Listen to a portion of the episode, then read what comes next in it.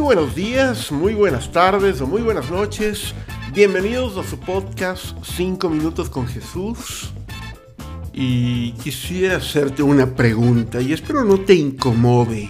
¿Has traicionado alguna vez a alguien? Tal vez se te viene a la cabeza esa persona, esa exnovia o novio, esos amigos o incluso algún familiar por algún negocio del pasado.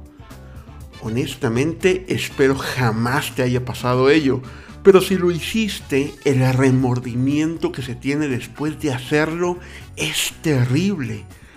Nunca he traicionado a, ni a mi pareja, ni a ninguna novia o amiga del pasado, debo dejarlo en claro, pero lamento decirte que este hombre en el pasado sí traicionó a alguien. Eran los 90 y este tu servidor estaba viviendo los duros, difíciles años de su adolescencia. Esos años donde no sabes si lo que vives es algo normal o es el universo poniéndose en contra tuyo. Y recuerdo que fui parte de una reunión entre amigos con el propósito de hacer tareas y donde misteriosamente tareas es lo que menos hubo allí y fueron reemplazados con incontables botellas de alcohol, tabaco y una que otra droga. Puedo decirte con seguridad que no participaba de ninguna de esas cosas y por eso era un blanco fácil para las autoridades del colegio. Un lunes en la mañana, después de esa reunión, me encontraba en la oficina del rector y me rodeaban como en el tribunal más temible de la historia de un adolescente todas las autoridades del colegio y sus allegados. Alguien había contado todo y si alguien podía destapar la noticia completa, sería yo. Con vergüenza puedo decirte que luego de 15 minutos de presión, de gritos, amenazas y por supuesto temor e inocencia, solté la lengua. Las consecuencias serían terribles. No solo traicioné la confianza de mis amigos, sino que por varios meses pasé vetado de poder asistir a alguna reunión social con varios de ellos. Tal era la vergüenza de haberlos traicionado que no quería regresar al colegio. En el capítulo 16 del libro de Mateo se nos relata la historia de la resurrección de Jesús. Todo está a punto de cambiar en la vida de los discípulos.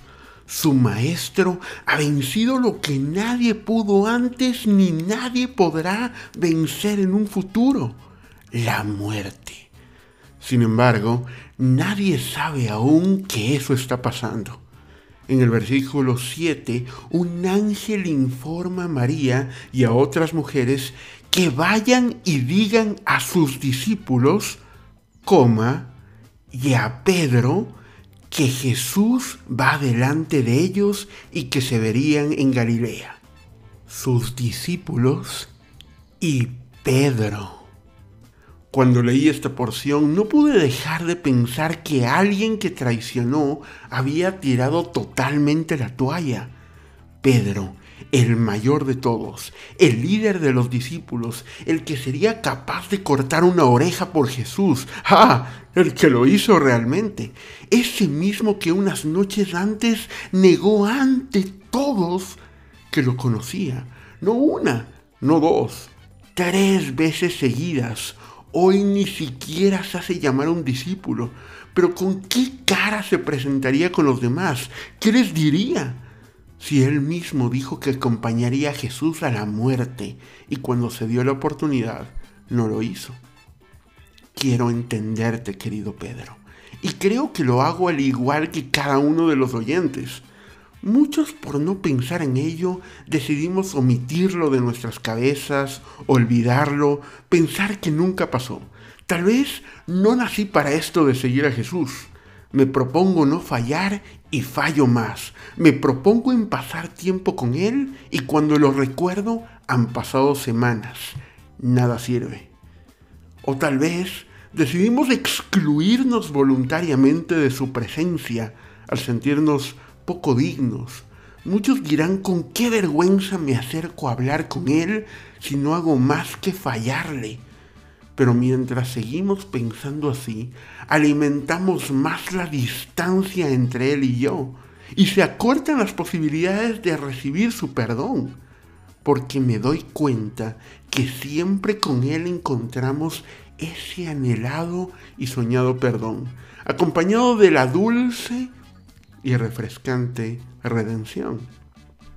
Yo no sé quién necesita escuchar esto hoy, pero quiero decirte con mi corazón, mi alma y mi vida entera, no importa, así lo hayas traicionado, negado, así te hayas alejado o así te hayas incluso burlado de él por vergüenza, amigos y familiares, él te llama y dice que va delante de ti como aquel que espera que le sigas y retomes con lo que te pidió y por lo que te creó. No te excluyas voluntariamente de su presencia él no lo hace. ¿Por qué lo harías tú? Esos fueron cinco minutos. Nos vemos en el próximo episodio.